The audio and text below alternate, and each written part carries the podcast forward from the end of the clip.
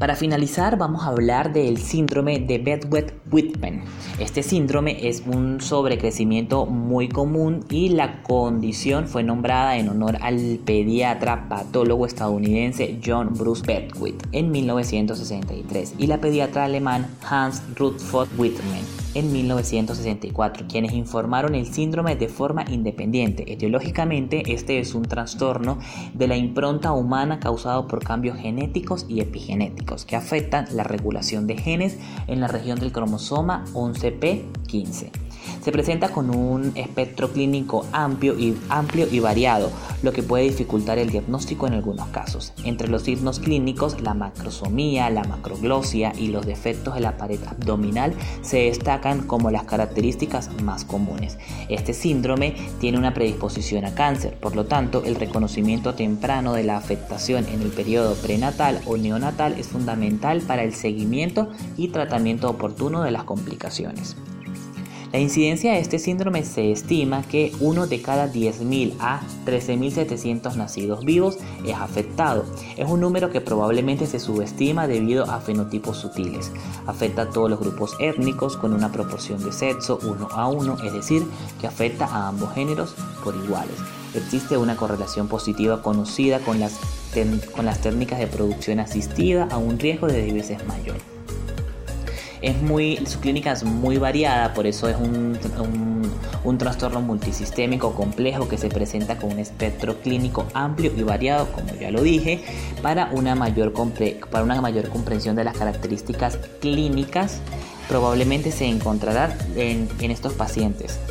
Se dividen en diferentes aspectos o etapas de la vida. Hay unas manifestaciones clínicas en la etapa prenatal, otro periodo neonatal, un de la infancia, la niñez y la adolescencia y también de la edad adulta. Vamos a iniciar hablando de la etapa prenatal, que las complicaciones comunes se van a ver en los embarazos. Generalmente comienzan después de la semana número 22 de gestación, cuando la mamá o la madre que, tiene este bebé va a tener hipertensión gestacional, precancia, diabetes, eh, diabetes gestacional, sangrado vaginal, polidramnios, el feto va a ser macrosómico, aumento de la alfa ferroproteína y hallazgos ecográficos de organomegalia. Durante el parto los pacientes pueden presentar complicaciones relacionadas con la macrosomía, eh, cuando hablamos, cuando las manifestaciones se van a dar en el periodo neonatal, los recién nacidos de que padecen este síndrome pueden presentar macrosomía, hemihipertrofia de todo el cuerpo, discrepancia en la longitud de las extremidades, apariencia facial distintiva, defectos de la pared abdominal, anomalías nefrológicas, eh, anomalías cardíacas, las fascias van a ser disfórmicas e incluyen ojos prominentes, pliegues infraorbitarios, hipoplasia mediofacial y macroglosia. La macroglosia es la característica más común y nosotros como estomatólogos debemos estar pendientes. El prognatismo, los pliegues anteriores del lóbulo de la oreja, las fosas helicoidales posteriores y nevoflamingio en la clavela. Otros hallazgos eh, físicos son paladar hendido, pezones, eh, pezones supernumerarios, polidactia y anomalías genitales.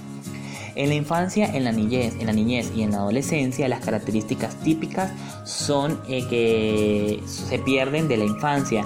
En cuanto a los parámetros de crecimiento, la altura y el peso generalmente se mantienen alrededor del porcentil 90, muy bajo y en la edad adulta las características eh, derivadas van a depender del fenotipo pediátrico, de cómo se esté presentando.